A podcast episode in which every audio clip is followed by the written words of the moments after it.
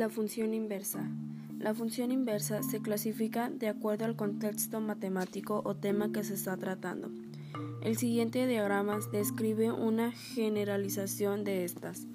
Funciones, creencias y de, creencias, algebraicas y transcendentes, continuas y discontinuas, uno a uno, sobreyectivas y biyectivas.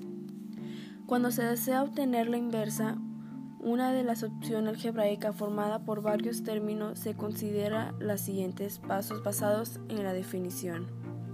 Pasos para obtener la función inversa de una expresión algebraica. Paso 1. Se constituye f de x por y.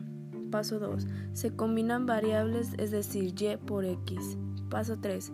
Se despeja el valor de y Paso 4. Se presenta la función inversa, es decir, se quita y y se pone x, f de x y se lee f inversa.